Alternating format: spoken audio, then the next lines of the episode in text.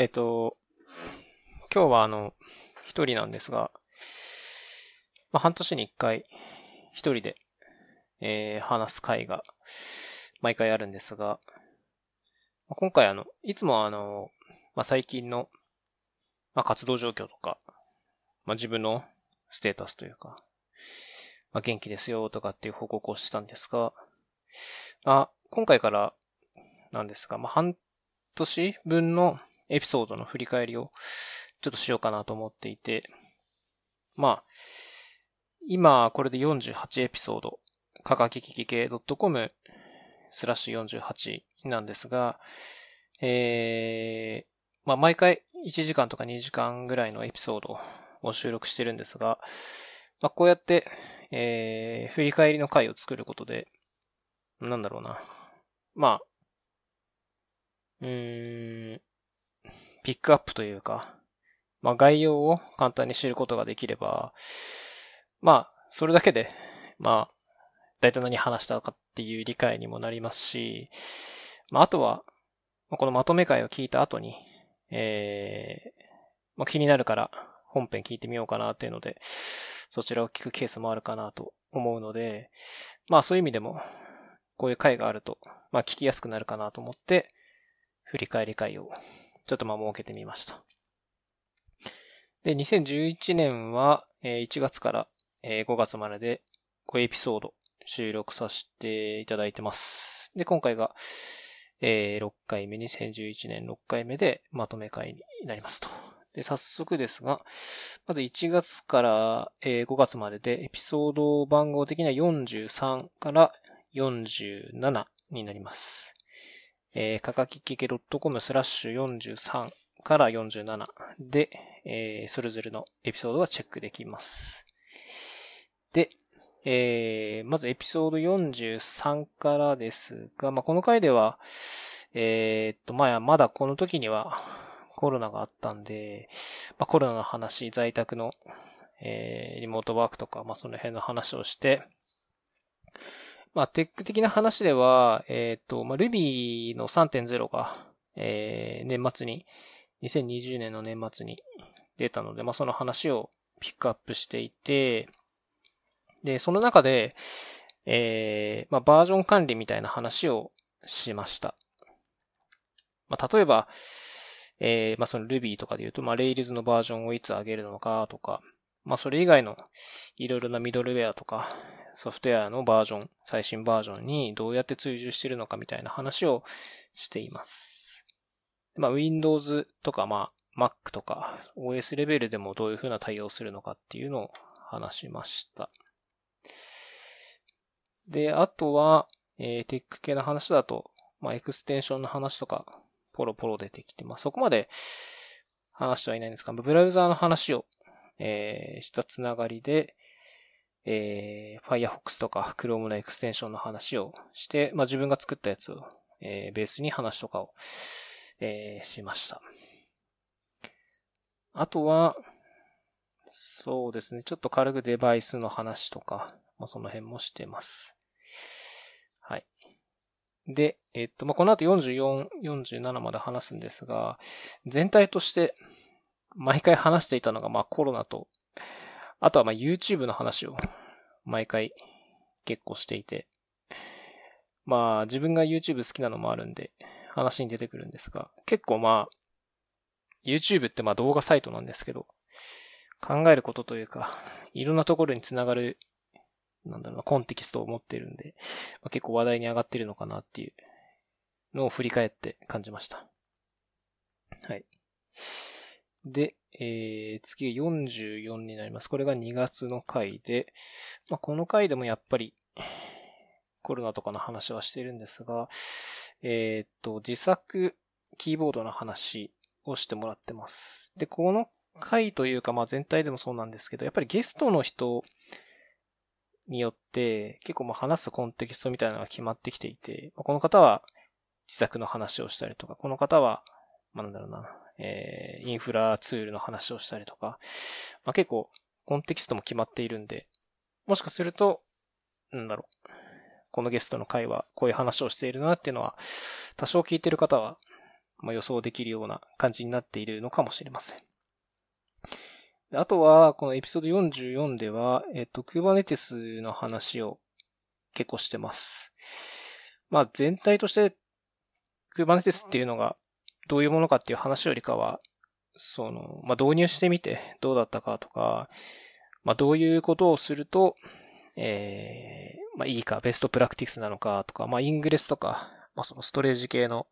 話とかで、まあ、どういうのをこう、取捨選択するかとか、っていうのを、えー、話しています。あとはまあ、コンテナ全体として、まあ、あるアプリケーションがあるときに、それをコンテナにするっていう時に、まあコストがかかったりするんじゃないかと。で、まあコンテナっていうものを採用した時に最終的にはまあ Kubernetes に、えー、落ち着くんじゃないかなっていうような流れの話とかもしています。で、まあ、あの、多分今後も Kubernetes に関しては話し続けるようなネタだと思うんで、今でも全然あの、自分も使ったりしてるんで、ネタとしてはあるんですけど、まあ、やっぱりなんだろうな。まあ、慣れないと難しいっていうのが本当に一番感じるツールで、うん、使い方というか、その、how to というか、こういうケースではこういうリソースを使うとか、もしくは、まあ、例えばですけど、えー、まあ、オペレーターっていう存在をま最近知ったんですが、まあ、例えばデータベースのバージョン管理とかめんどくさいときは、まあ、オペレーターとかそういうのを使うと解決するとか、まあ、カスタムリソースとか、まあ、自分でこう、Go の SDK みたいなのが、えー、提供されていて、それを使うと、自分で Kubernetes 上にリソースを作れて、えー、そのリソースをコールすると、例えば、さっき言ったデータベースが作られるとか、アプリケーションがデプロイされるみたいな仕組みも作れるんで、本当にこう、すべてをコンテナのすべてのスケジューリングをなんか自動化するような仕組みっていうのが Kubernetes にはあるんで、本当にそういうのをどう使うかっていうのがかなり左右される、人によって左右されるというか経験とか、やっぱ技術っていうのがすごい大事になってくるのが Kubernetes かなと思うんで、なかなかその万人がうまく使えるっていうようなツールとしてはかなり難しいかなっていう印象は未だに持ってますね。うん。まあ、それでも、まあ、Kubernetes クラスターがあって、アプリケーションをコンテナ化してるんであれば、もうその上にデプロイするっていうのは、なんだろうな、必然なのかなっていう気もしています。はい。あとはまあ、データベースとか、ステートフルなそういうコンポーネントを Kubernetes コンテナに載せるっていうのを、えー、どう、どういう戦略というか、対処するかっていうのも結構面白い考えで、まあ、データベース with Kubernetes とか、結構まあコンテンツというか、紹介記事とかはあって、例えばやっぱデータベースっていうのは、えー、パフォーマンスチューニングとかも結構大事なんで、例えばそれだけ VM に切り離すとか、もしくは Amazon の RDS サービスとかを使って、えー、アプリケーションはコンテナに載せて、Kubernetes に載せて、データベースだけ外部に置くっていうような考え方もあって、まあ、それは多分、ユースケースというか、そのプロダクト全体のどういう使われ方というか負荷とか、まあそういうのによると思うんで、まあ一概にベストプラクティスはないかなとは思うんですけど、まあ考え方というか、一つのテクニックとして、えー、まあコンテナ化するのもありだし、えー、まあ RDS とか使うっていうのもありなんで、まあそういう取捨選択が、えー、できるようになるといいかなというのも最近感じています。はい。まあその辺が、えー、まあその辺の話は44、エピソード44ではしてないんですが、えー、まあコンテナ全般、Kubernetes のその辺の、え、話を44でしています。あとは、えっと、YouTube の話もこの回でしています。まあ、ゲームとかの話も多少はしている感じかな。うん。っていうのが44です。で、えー、3月にやったのがエピソード45になります。で、タイトルがこの回は、まあ、まだまだ全然話題にはなってるんですけど、まあ、馬娘っていうソーシャルゲームを自分もこれの時ぐらいにやり始めたのかな。なんでまあちょろっと話してます。あとはまあ VMA の話もしてます。まあ、このポッドキャスト結構、まあ VMA の話出てくるんで、まあそれ、まあ、なんだろうな、聞いてる方は出てきてるなっていうのを感じて思うんですけど、まあその VMA 的な話も多少ここでしてます。まあ、つながり的にはさっきの Kubernetes 系のインテグレーションが vSphere でどう使われるのか、みたいな話をしてます。あとは、うーん、まあ、YouTube の話も出てきますが、動画解析とかの話もちょろっとしてます。まあ、動画編集するのに、えある程度自動で、えー、初めにやっておくと楽だよね、みたいな話を、えー、この回でしてます。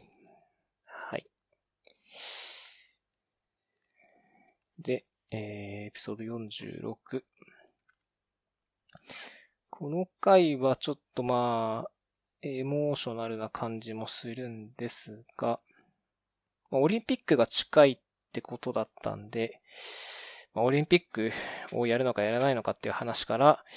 まあ、結構政治寄りな話も、えー、しています。まあ、政治家というか、まあ、考え方というか、まあ、ロボットになってもいいんじゃないかみたいな話とか、え、まあ、カリスマ性みたいな話。カリスマ的な人が、まあ、そういう政治の世界に入ったりするみたいな話をしています。あとは、この回では、その時やってたゲームで、ロマンシングサガ2の話をしてますね。まあもう今はクリアしてからやってないんですが、えー、まあかなり難しかったゲームの一つかなという印象です。まあまあ多分こういうゲームはなんか後でやっても結構楽しめるのかなっていう気もするので、またね、時間ができたらやってもいいかなと思います。はい。あとは、ソシャゲの話に発展していて、まあいろんなゲーム、ソーシャルゲームがある中で、まあ自分も、えー、後でちょっと話すんですが、まあその、馬娘とか、ドラゴンクエストウォークみたいなソーシャルゲームをやっていて感じるのが、やっぱりインフレみたいな部分を感じていて、やっぱどんどんどんどんゲームの性質上、キャラクターとか、えー、敵のモンスターが強くなったりして、ダメージの量とか、ステータスみたいなのがどんどんどんどんインフレしているんで、まあ、このインフレを、なんだろうな、本当にいいところで、うん、うまく収められないと、結構ゲーム的に、うん、なんだろうな。難しいというか、まあ、進めるのも難しくなるし、どんどんゲームがインフレ化しちゃうと、なんかもうすごいゲームになっちゃうんで、まあ、その辺を抑えつつうまくゲームを、ソシャゲを続けていくっていうのはすごい難しいんだなっていうようなのを確か話した記憶があります。うん。そうっすね。まあ、終わりがないんでね、ソーシャルゲームに関しては。基本はもう続けていって、そのインフレにもついていくっていうようなのをしなきゃいけないだけではあるんですけど、まあそれに飽きちゃって、まあ自分は辞めるケースが結構多いんですが、まあその中でもね、飽きさせないような、うん、コンテンツを出してくれてるサービスとかゲームだと結構続けられるのかなっていうような感じですかね。はい。あとはまあ健康とか、えー、ダイエットの話もこの回でしてます。一日一食ダイエットとかですかね。その辺の話をしました。はい。まあ、そんなとこがエピソード46になります。で、えー、5月に収録した半期最後の、えー、エピソード47になります。この回は、ちょっとテックな話を多くしてたかなという印象で、えー、DDD の話ですね。えー、と、まあ、DDD 自体は、まあ、うん、ある程度書けるようになって、うん、別に採用するなら採用するっていう感じでいいものかなって気はするんですけど、やっぱり、まあ、気軽に手を出しちゃやっぱりいけないものかなっていう気もしました。うん、まあ概念、そもそも概念なんで、設計思想であるんで、まあいろんな実装方法はあると思うんで、まあ、一概にこう言えないっていうのもあるんですけど、やっぱりこう、うん、本当に理解していないと、まあ、よく DDD を使う上で気をつけなきゃいけないのに、軽量 DDD っていう言葉があるようで、まあその DDD をやってるようで実はやってない。DDD っぽく書いてるだけで、本当のその効果を得られてないっていうような書き方があって、もしかしたら自分もそれになっていたのかなっていう気はしてはいます。っていうのも、やっぱり書いてて、うん、辛い面が結構多かったんで、まあこういう設計思想とかを使うのっていろんな理由があると思うんですけど、やっぱりこうコードのメンテナンス性を上げるみたいなメリットとかあるんですけど、個人的にあんまりその辺を感じ取れなかったんで、やっぱりちょっとまあ理解が浅い状態で DDD とかやってしまうと、結構、えー、ハマってしまうというか、うまく、えー、使いこなせないような状況になるのかなというのを感じました。はい。まあ、この辺はもう、なんだろうな。実際に経験してみないとわかんないところではあると思うんで、本当に興味があれば DDD をこう一回使ってみて、なんかちっちゃいアプリケーションで適用してみると、まずは漢字がこうつかめるんで、でその上で、あ、これは、例えば他のプロダクトを見たときにこれは DDD 使うと、まあこういう風に書き直せるな、みたいなのが、感覚的に分かってくると、あの、DDD も使いやすくなるんで、で、まあそういう風になるためには何をしなきゃいけないかっていうと、やっぱり勉強と経験かなっていう気がするので、まずはやっぱり使ってみるっていうのが、うん、お試しで全然いいと思うんで使ってみるっていうのが大事かなっていうのは思いました。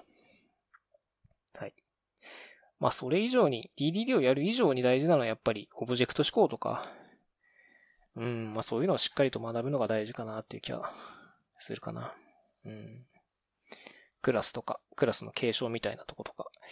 インターフェースみたいな考え方とか、まあそういうのはかなり DDD の中でも使うんで、まずはそういうのをしっかり学ぶっていう方が実は大事なのかもしれません。はい。っていうのをまあ、エピソード47では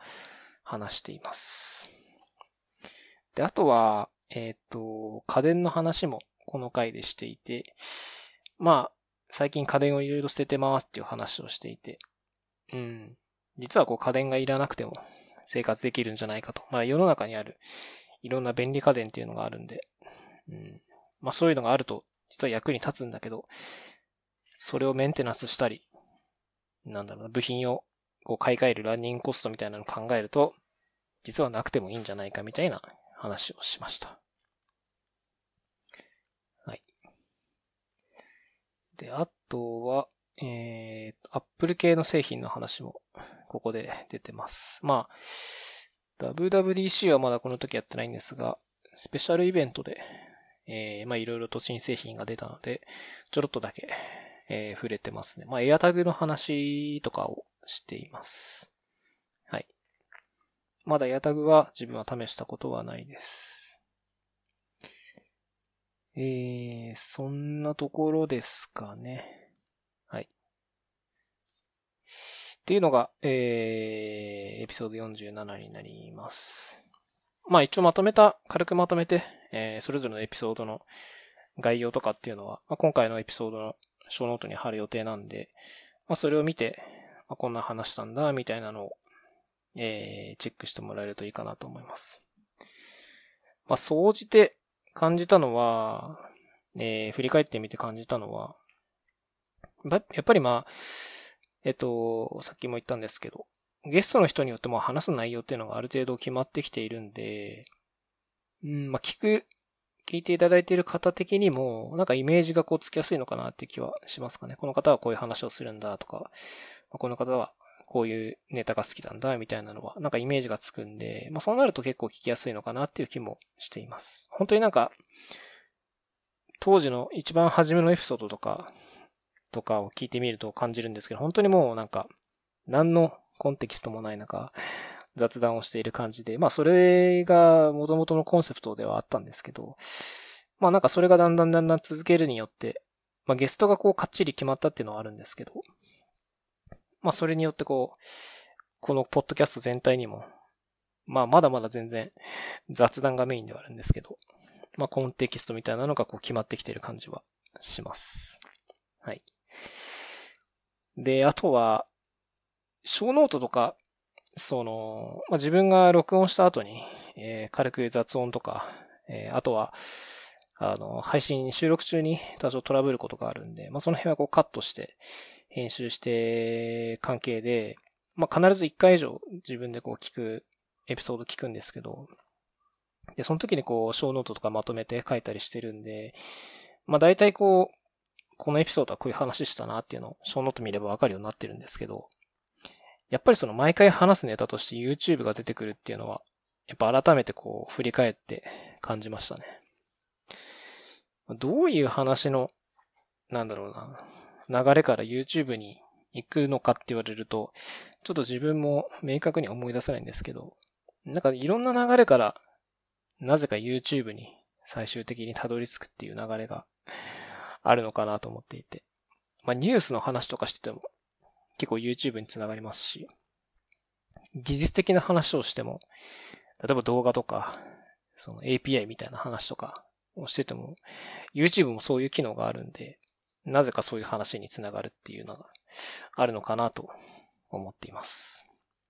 うん。別に、その毎回 YouTube の話をしようと思って収録しているわけじゃなくて、なぜかそっちの話に行ってしまうっていうのがあります。うん。で、あとは、えっ、と、まあ、ゲストの方とこう毎回話すときに、えー、まあ、スカイプで今収録してるんですけど、自分はこうある程度、えー、なんだろう、話そうと思っていることっていうのはネタ帳にまとめていて、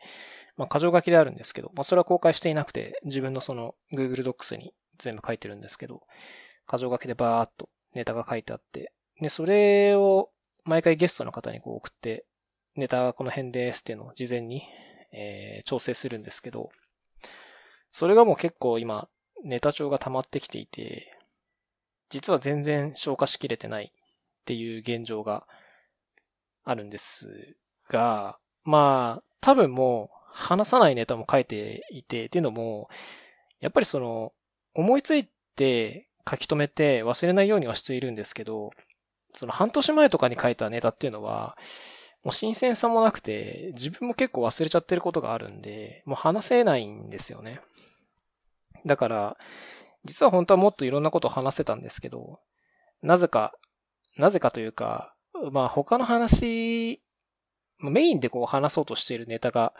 あって、ゲストの方と初めにこう、じゃ、こっとこれ話したいんで、今日これ始めに行きましょうって言って、まあ話し始めるんですけど、結構もうその話から、もう膨れ上がっちゃって、話が膨れ上がっちゃって、で、まあ脱線に次ぐ脱線とかをして、結構まあ次のネタに行くっていうのが、まあ難しいというか行かないんですよね。なんでまあネタ的に全然消化できなくて、まあネタ上が結構溜まっているっていうのも感じました。で、まあ、今後そこの辺のネタをどうするかっていうのもあるんですけど、まあ、とりあえずまあ書き溜めてるだけ書き溜めて、まあなんかふと思った時に話してもいいかなと思ってるんで、とりあえずはまあ、同じように溜めていって、まあ気が向いたら消化しようかなとは思ってます。ただまあ、さっきも言ったんですけど、もう忘れちゃってるネタが結構あるんで、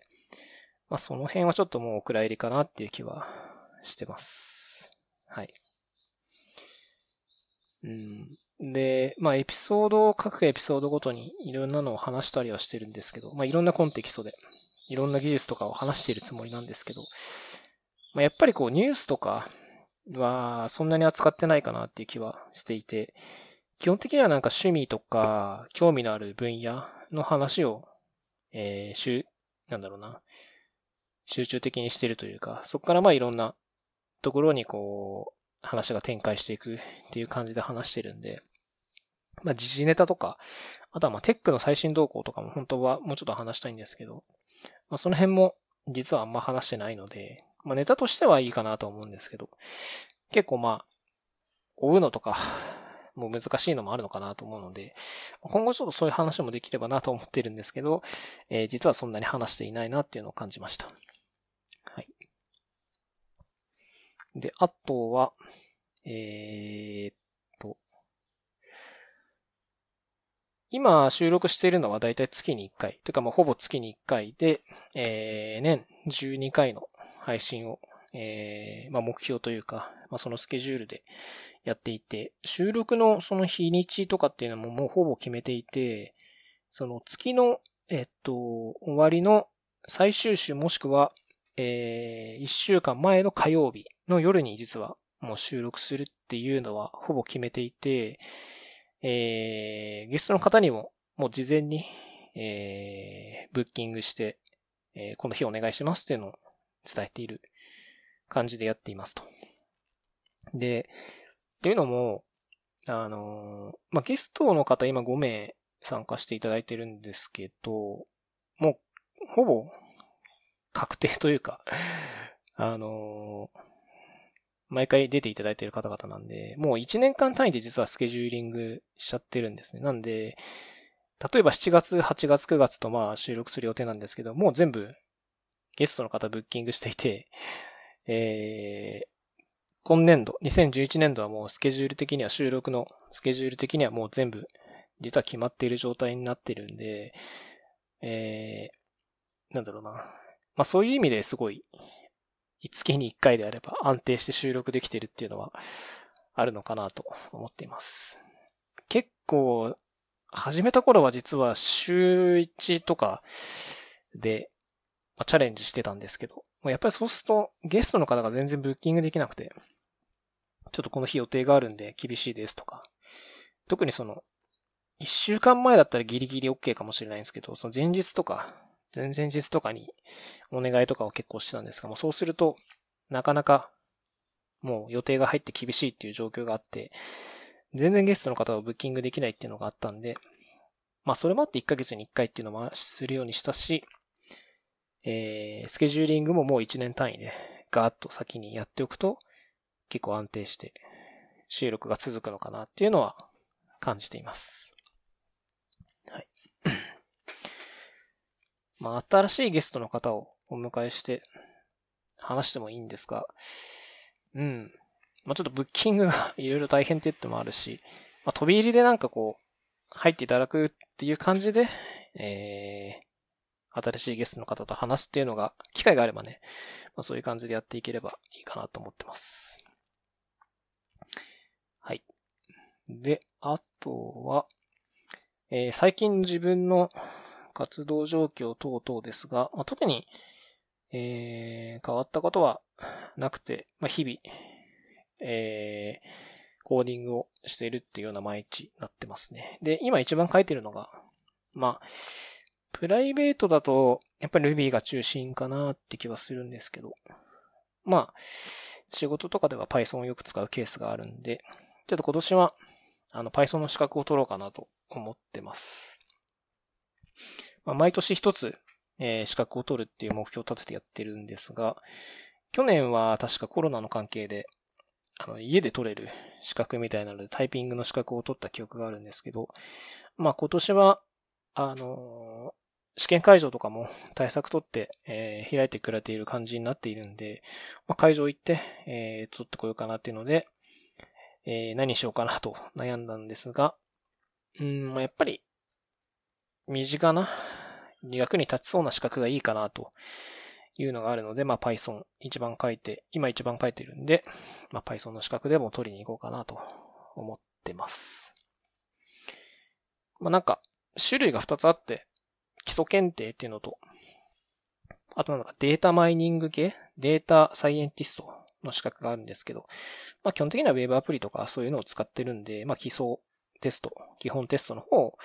受けてこようかなと思ってます。今まあ勉強もちょろちょろしてるんで、まあ夏ぐらいに、えー、会場予約して取りに行こうかなと思ってます。はい。で、これで今年資格が取れると、えー、っと、自分の、あの、科学一系 .com スラッシュアバウトで、えー、いろいろ書いてるんですが、確か、10、10個だか11個だかになります、資格の数が。まあ、資格の数が増えたから、まあ、そんないいことがあるわけじゃないんですけど、まあまあ、自己検査というか、えー、まあ、対外的に言える自分のこう、ステータスっていうのは、あっていいかなと思うんで、うん。まあ、そういうのを増やしていこうかなっていう一環でやってるんで、えー、また、取ってこようかなと思ってます。で、あとは、えー、っと、前に話したんですけど、ゲームで、あの、ソシャゲでドラゴンクエストウォークの話を、えー、どっかのエピソードでしたんですが、実はもう、えっと、3ヶ月、4ヶ月かな。もうちょっとかもしれない。半年ぐらいずっとやってなくて。うん。まあ、ちょっと飽きちゃったっていうのもあって、やんなくなっちゃったんですけど、えっと、ちょっとまあ、健康面的に歩かなくなってから、なんかちょっと体調悪くなる日が多くなったかなって気もしているし、まあ、